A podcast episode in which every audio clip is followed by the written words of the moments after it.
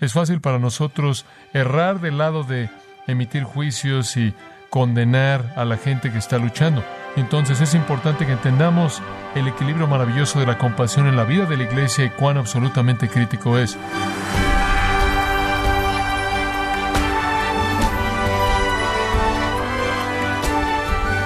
Le saluda su anfitrión Miguel Contreras, dándole la bienvenida a esta edición de Gracia a vosotros con el pastor John MacArthur.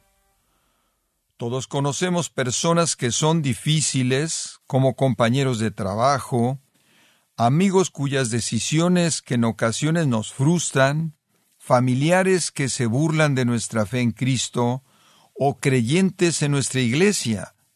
Pero estamos siendo molestos, enojados o ejercitamos compasión hacia ellos? En el programa de hoy, John MacArthur nos ayuda a cultivar una compasión bíblica genuina hacia todas las personas para así glorificar a Cristo en el proceso. Esto es parte de la serie Los Pilares de la Virtud Cristiana, aquí en Gracia a vosotros. Quiero hablar de otro componente absolutamente esencial que tiene que ser parte de la iglesia para que su vida fluya y sea lo que Dios quiere que sea, y esa es la actitud espiritual de la compasión, la compasión. Todos nosotros que pertenecemos al Señor, todos nosotros que somos los escogidos, los santos en Cristo, los amados de Dios, somos llamados a la compasión, no solo compasión hacia la gente perdida. Y algunas veces las iglesias tienen más compasión hacia los no regenerados de lo que lo tienen hacia los suyos, pero debemos mostrarles amor a todos los hombres, pero especialmente a los de la familia de la fe. Entonces, debemos ser compasivos. Veamos este asunto mediante la pluma del apóstol Pablo en Primera de Tesalonicenses, capítulo 5. En primer lugar, hablemos de los rebeldes. La gente que se acerca al borde y simplemente prueba todo, viven en el borde. Él se dirige a ellos en el versículo 14. Él dice esto: Os rogamos, hermanos, que amonestéis a los ociosos. La palabra ociosos, atactos, usado únicamente aquí, aunque tiene formas cognadas usadas en otros lugares en segunda de Tesalonicenses. La palabra básicamente tenía la idea de estar fuera de línea en una columna militar. Cuando las tropas se alineaban como lo hacían en todo ejército, cuando era el momento de marchar, se alineaban y se ponían en su lugar apropiado, en orden perfecto, porque ese es el diseño. Había un soldado fuera de línea y esa era la palabra que lo describía. Alguien que tiene una conducta desordenada. ¿Cómo enfrenta usted a estas personas? Le dice usted ahí en el versículo 14. Amonestéis. ¿Qué significa amonestéis? En cierta manera ha sido transliterada en español con la palabra nutético cuando usted habla de consejería nutética. Es una palabra maravillosa. Significa aconsejar a la luz de consecuencias futuras. Significa advertir a la luz de lo que viene. En ese sentido es una instrucción. A.T. Robertson tiene una manera maravillosa de expresarlo. Él dice que significa darle un sentido a algo. Darle a alguien algo de sentido de lo que están haciendo y a dónde va. Demanda cierta cercanía y cierta intimidad acercarse lo suficiente a alguien para colocar a darle algo de sentido a su cabeza acerca de su conducta. Es un reconocimiento de que la conducta de alguien necesita ser alterada, no por castigo, sino al influenciarlos. Es una palabra positiva y lo que usted debe hacer es que usted debe influenciar su mente. Usted debe enseñarles que el camino por el que van es un camino a la disciplina o al castigo y ciertamente es un camino que los aleja de la bendición no tiene elemento de ser un juez, no tiene un elemento de actuar como un fariseo, no tiene un elemento de un sentido de superioridad, de condenación, pero tiene la idea de venir al lado de la persona para advertirles, para advertirles, colocando eso en una especie de paradigma que usted podría entender. Pablo usa la imagen del Padre en 1 Corintios 4, en donde él usa la misma palabra. Él le dice a los Corintios en el versículo 14, no os escribo esto para avergonzaros. En otras palabras, mi meta no es solo para aplastarlos, sino para amontonar vergüenza sobre ustedes, sino para amonestarlos a ustedes como mis hijos amados. Entonces el paradigma es el de un padre. Es la especie de advertencia, la especie de instrucción que usted le da a un hijo a quien usted ama mucho. A veces el niño no entiende que usted le dice, no te voy a permitir hacer eso, no te voy a permitir quedarte en ese camino, no te voy a permitir que continúes con ese tipo de actitud o ese tipo de conducta o ese tipo de relación, porque te amo demasiado como para permitir que tú te expongas a las consecuencias de eso. Y un padre hace eso, hacemos eso todo el tiempo. Hay consecuencias en ciertos caminos y cuando usted sabe eso, usted advierte y advierte motivado por el amor y a veces la persona a quien usted está advirtiendo no valora eso, a veces los hijos no valoran eso, a veces los cristianos que son rebeldes que están jugando ahí en el borde todo el tiempo no entienden las implicaciones de ese tipo de vida y usted los puede advertir motivado por el amor y ellos pueden verlo como que usted los está juzgando y pueden tratar de definirlo como eso, pero la realidad no es así. La actitud con la que usted lo hace es muy importante. La actitud con la que usted lo hace es esencial y para tener un retrato de esa actitud, Hechos 20:31, en donde la misma palabra es usada, muy importante, Hechos 20:31, Pablo usa esta palabra y esto es lo que dice, no he dejado por tres años, no he cesado de amonestaros, misma palabra, de amonestar a cada uno de vosotros con lágrimas.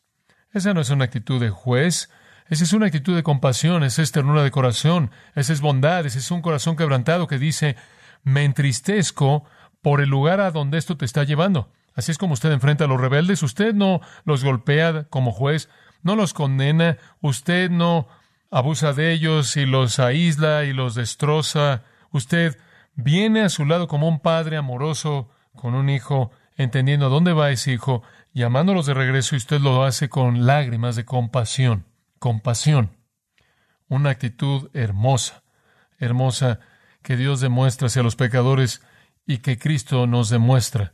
En segundo lugar, hablemos de los preocupados. Estas no son las personas que prueban las orillas, estas son las personas que están en medio, y en cierta manera es el grupo que no tiene fe. Dice que alentéis a los de poco ánimo. Poco ánimo describe a los preocupados. Poco ánimo, literalmente en el griego, es una traducción algo interesante porque supongo que llega al punto, pero la palabra griega es un alma pequeña, alma, sucos, de la cual obtenemos psique, psicología, psiquiatría. Esa es la palabra griega alma. Y esta palabra oligopsucos significa un alma pequeña, un alma pequeña. Eso es lo opuesto de megalopsucos, una persona de alma grande. Aristóteles, él definió al hombre ideal como uno de alma grande. En otras palabras, él podría abrazar todo tipo de cosas. Él era aventurero, valiente, tenía lugar en su corazón para muchas cosas, él podía alcanzar otros. El equivalente en sánscrito para esa palabra es Mahatma. Esa es la palabra antigua sánscrita. Y Gandhi, el líder de la India, tomó esa palabra Mahatma y lo usó como si fuera su nombre, porque él quería identificarse como un hombre con un alma grande, con una causa grande y una gran capacidad para abrazar a una gran nación con todas sus necesidades.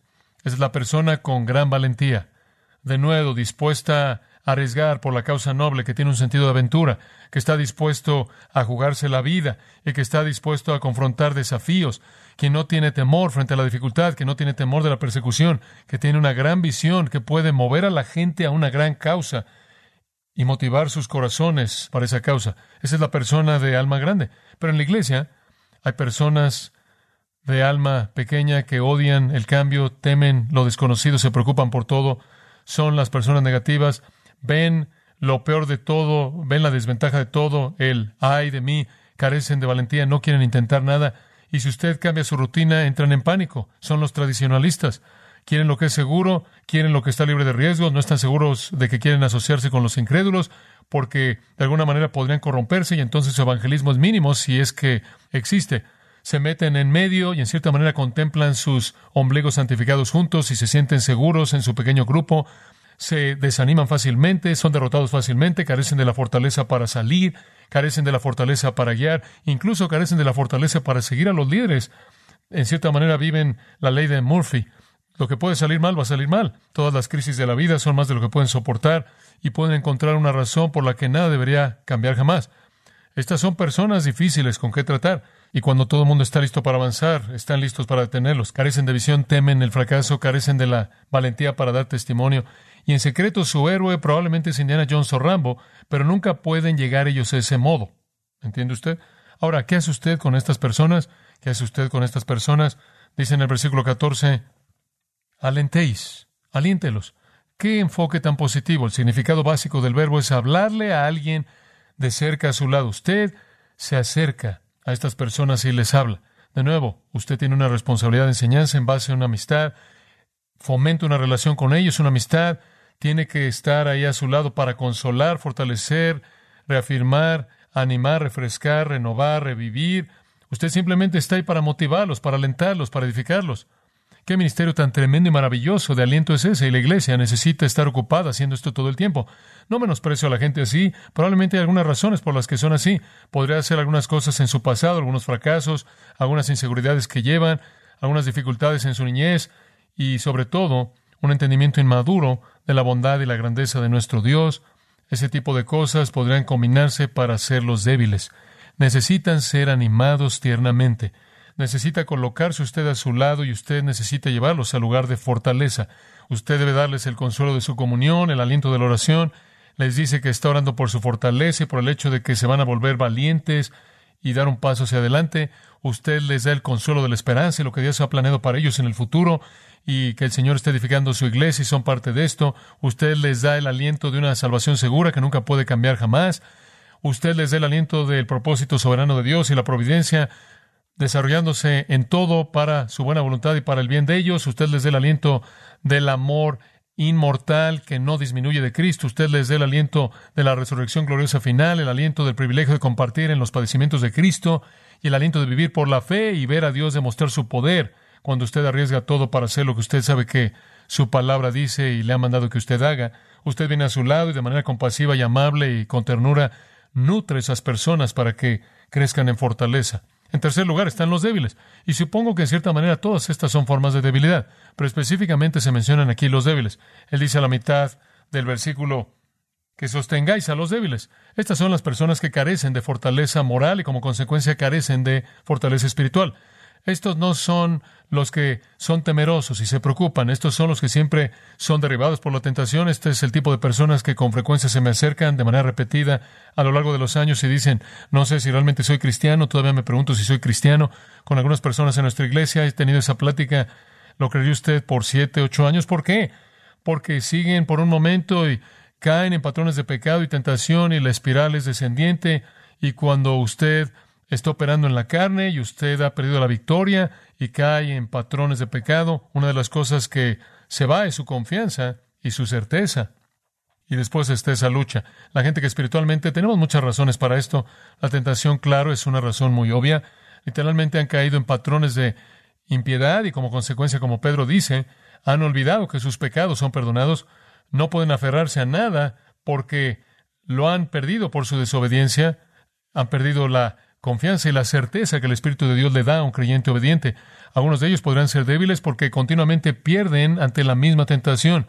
Regresa y caen, regresa y caen, regresa y vuelven a caer y simplemente son golpeados por ese ataque continuo, nunca parecen poder superarlo, quizás son espiritualmente inmaduros, quizás tienen patrones de largo plazo que son difíciles de romper, sea lo que sea, o están en posiciones en donde son influenciados con cosas malas y no pueden enfrentar eso muy bien. Hay otros que simplemente son cristianos nuevos y quizás son como esos hermanos más débiles en 1 Corintios 8 y 9 y Romanos 14, salen de un trasfondo que está tan lleno de iniquidad o tan lleno de algún tipo de conducta.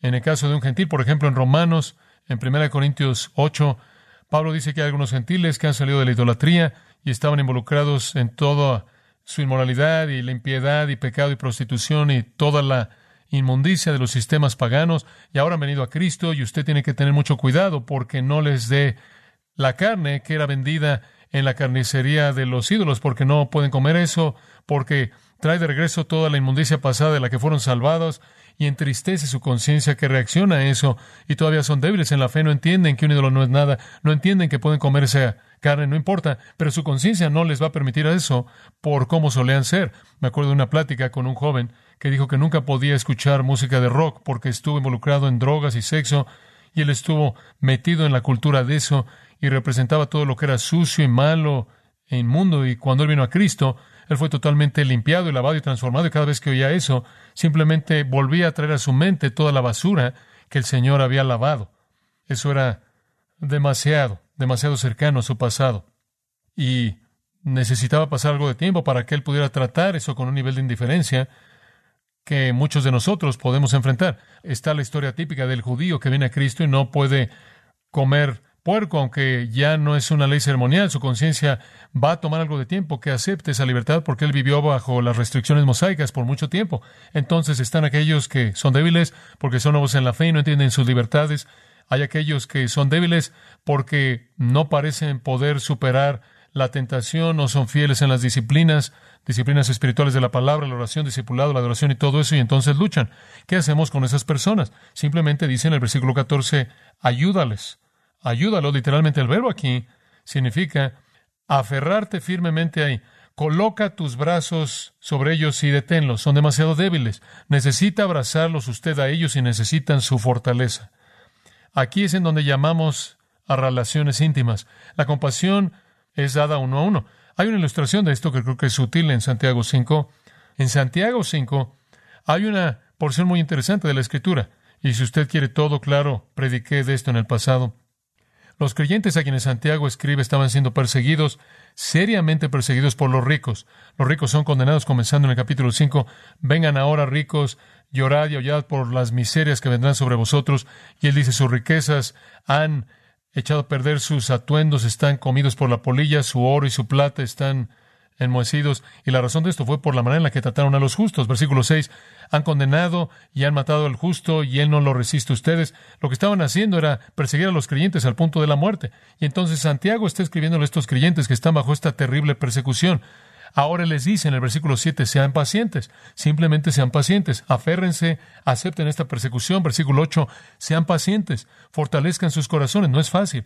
Es fácil debilitarse bajo la presión terrible de la persecución. Se vuelve una tentación no confiar en Dios, incluso enojarse contra Dios, perder la confianza y perder la fe y perder el gozo. Y él les recuerda en el versículo 10 que escuchen, que vean el ejemplo de sufrimiento y paciencia de los profetas. Y después en el versículo 11, que vean la paciencia de Job y el resultado de cómo el Señor trató con él, cómo el Señor es muy misericordioso y compasivo. Dios entiende que usted sufre. Él entendió el sufrimiento de Job y todos los profetas, Isaías que fue aserrado por la mitad y Jeremías que fue arrojado a un foso. Necesita ser paciente, no se enoje. En el versículo 13 él dice, ¿alguno de vosotros está sufriendo? Ore. ¿Alguno está gozoso? ¿No está sufriendo? Cante alabanza. Y después en el versículo 14 hay uno entre vosotros que esté enfermo, una mejor traducción creo sería débil. Esa es la traducción primordial que encuentro en la mayoría de los léxicos. Él está hablando de alguien que literalmente se ha colapsado bajo este ataque, esta dificultad, esta tentación, sufrimiento, persecución, lo que sea. Y si ese es usted, entonces esto es lo que usted hace. Llame a los ancianos de la iglesia. Aquí hay una persona que es débil, una persona que ha cometido pecado en debilidad. Vaya a los ancianos y que oren por él ungiéndole con aceite en el nombre del Señor. Ahora, ¿qué significa eso? Bueno, hay dos palabras para unción en el griego. Esta tiene que ver con darle a alguien, frotarlo con aceite, no alguna unción ceremonial. Él no está hablando de alguna ceremonia aquí. Él está hablando, ve con los ancianos y que los ancianos lo masajeen. Podría ser metafórico, que simplemente va a masajear sus heridas por la debilidad. Incluso podría ser que él había sido golpeado y flagelado, abusado por los ricos, y quizás necesitaba una unción física en sí para curar algunas de las heridas. Pero la idea es que los ancianos se vuelven para él una fuente de fortaleza y aliento. Y la oración, versículo 15, ofrecida en fe por aquellos que son espiritualmente fuertes, va a restaurar, revivir al que es débil, y el Señor lo va a levantar, y si ha cometido pecados, le serán perdonados. Creo que está hablando esto no de una curación, sino de una persona espiritualmente débil que acude a los espiritualmente fuertes para que lo puedan sostener, para que puedan masajearlo y ayudarle, darle un masaje y ayudarle con sus heridas y alentarlo y consolarlo y orar por él. Él está apoyándose en la fortaleza espiritual de ellos. Con frecuencia le he dicho a los alumnos en la universidad que si mi puerta está abierta pueden entrar y orar conmigo cuando estoy ahí. Y un día estaba en mi oficina y un joven vino que estaba en su último año, un joven sobresaliente de una maravillosa familia cristiana, que estaba comprometido con servir al Señor en su futuro. Él entró y él dijo, simplemente necesito orar contigo. Y yo le dije, bueno, ¿por qué, Steve? Él dijo, bueno, él dice, solo estoy débil, realmente débil. He perdido mi interés en la oración y no parezco poder estudiar la palabra y estoy siendo golpeado por la tentación y es lo mismo y sigo fallando y simplemente necesito a alguien quien me pueda apoyar. ¿Orarías conmigo? Y yo le dije, seguro. Y nunca lo olvidaré. Coloqué las dos sillas juntas y yo le dije, vamos a arrodillarnos.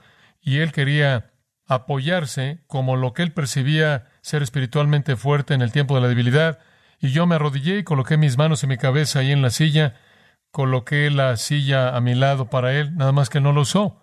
Él se arrodilló y colocó su cuerpo entero en mi espalda. Y su lenguaje corporal estaba diciendo lo que su corazón estaba diciendo. Soy débil y necesito apoyarme en alguien que es fuerte. Y con lágrimas en sus ojos, él se quedó así mientras que lloraba, porque Dios perdonara algún pecado que le había cometido en este proceso y que Dios lo fortaleciera y lo renovara y lo reviviera y lo refrescara y oramos por un rato ambos. Y cuando acabamos, me acuerdo que me puse de pie y me abrazó y pensé en ese verbo aquí, aférrate firmemente ahí. Y él simplemente se aferró a mí por un tiempo largo y finalmente él me soltó y nos despedimos y en unos dos días después regresó para decirme que su corazón estaba tan animado y renovado y que Dios había respondido nuestras oraciones y él iba bien, había terminado su año, iba a seguir para servir al Señor. Creo que ese es el espíritu de esto. Cuando usted encuentra a alguien que ha sido atrapado en algún tipo de debilidad en su vida, este es un ministerio absolutamente crucial, personal, que debe estar disponible para que los espiritualmente fuertes los levanten. Galatas 6 dice lo mismo. Vosotros que sois espirituales, restauradle a uno así en amor. Cuando alguien ha caído, ha tropezado en algún pecado, los espiritualmente fuertes colocan sus brazos en ellos y los levantan. Y después, en cuarto lugar, están los cansados. Y simplemente los vamos a mencionar brevemente. Los cansados son descritos al final del versículo 14, en donde dice que seáis pacientes para con todos. Va a haber todo tipo de personas que van a probar su paciencia. Eso es lo que está diciendo.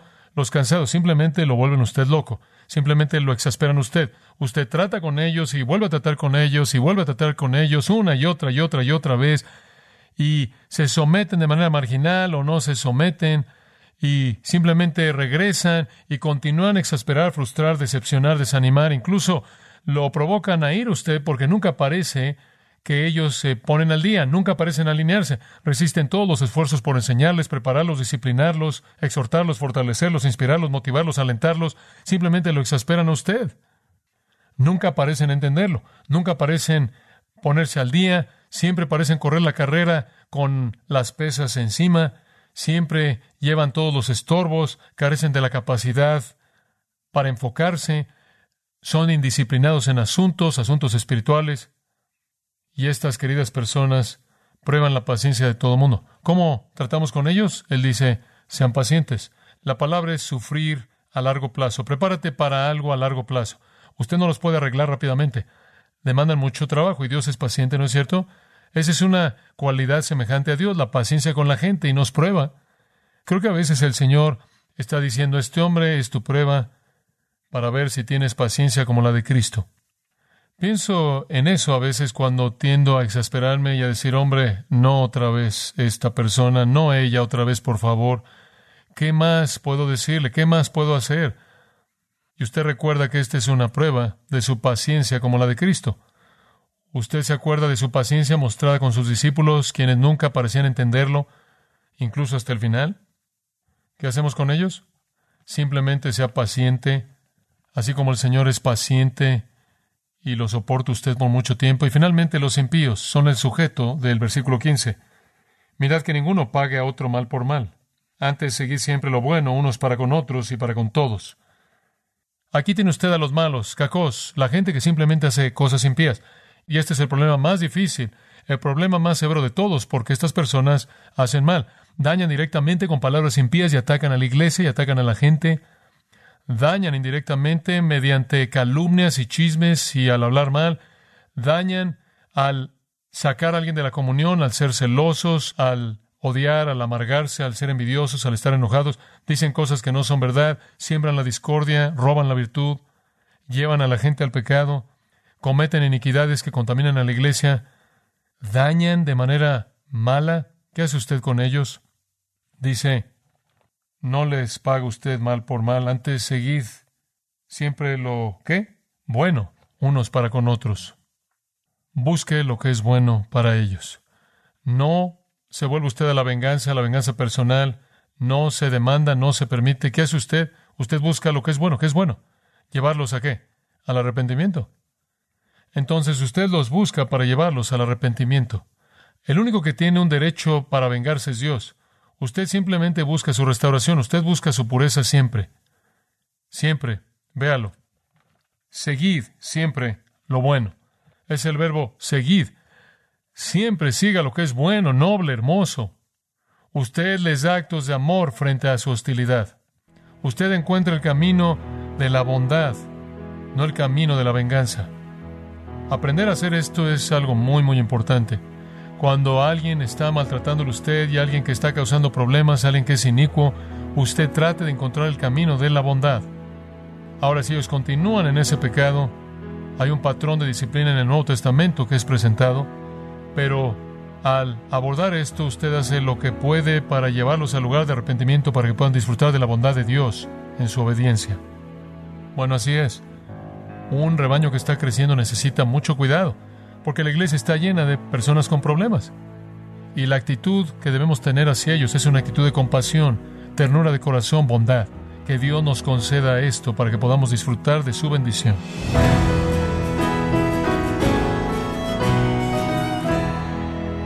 John MacArthur nos alentó a ministrar a los descarriados, los preocupados, los débiles y los malvados, con una prevaleciente actitud de compasión, y así continuamos en la serie Los pilares de la virtud cristiana, en gracia a vosotros. Estimado oyente, quiero comunicarle que Grace Community Church, bajo el liderazgo de John MacArthur, ha organizado para los días viernes 17 y sábado 18 de septiembre la conferencia en español Expositores 2021 acompañan a John MacArthur en la enseñanza de Expositores 2021 con el tema Jesucristo el Inigualable, líderes de gran influencia como Paul Washer, Miguel Núñez, Sugel Michelén, Henry Tolopilo y Josías Grauman. Para mayor información e inscripciones a la conferencia Expositores 2021, los días 17 y 18 de septiembre, en Son Valley, California, visite conferenciaexpositores.org. Repito, conferenciaexpositores.org. Si tiene alguna pregunta o desea conocer más de nuestro ministerio, como son todos los libros del pastor John MacArthur en español, o los sermones en CD que también usted puede adquirir, escríbanos y por favor mencione la estación de radio por medio de la cual usted nos escucha en gracia a vosotros. Es importante conocer no solo el país y ciudad de donde usted nos escucha, sino también la radio. Para quienes contactan nuestro ministerio por primera vez, pueden solicitar una copia del mensaje de promoción sin costo alguno, un mensaje por oyente únicamente. Si usted vive en los Estados Unidos o Puerto Rico, escríbanos a Gracia Vosotros, P.O. Box 4000, Panorama City, California, 91412. O puede escribirnos a través del siguiente correo electrónico radio arroba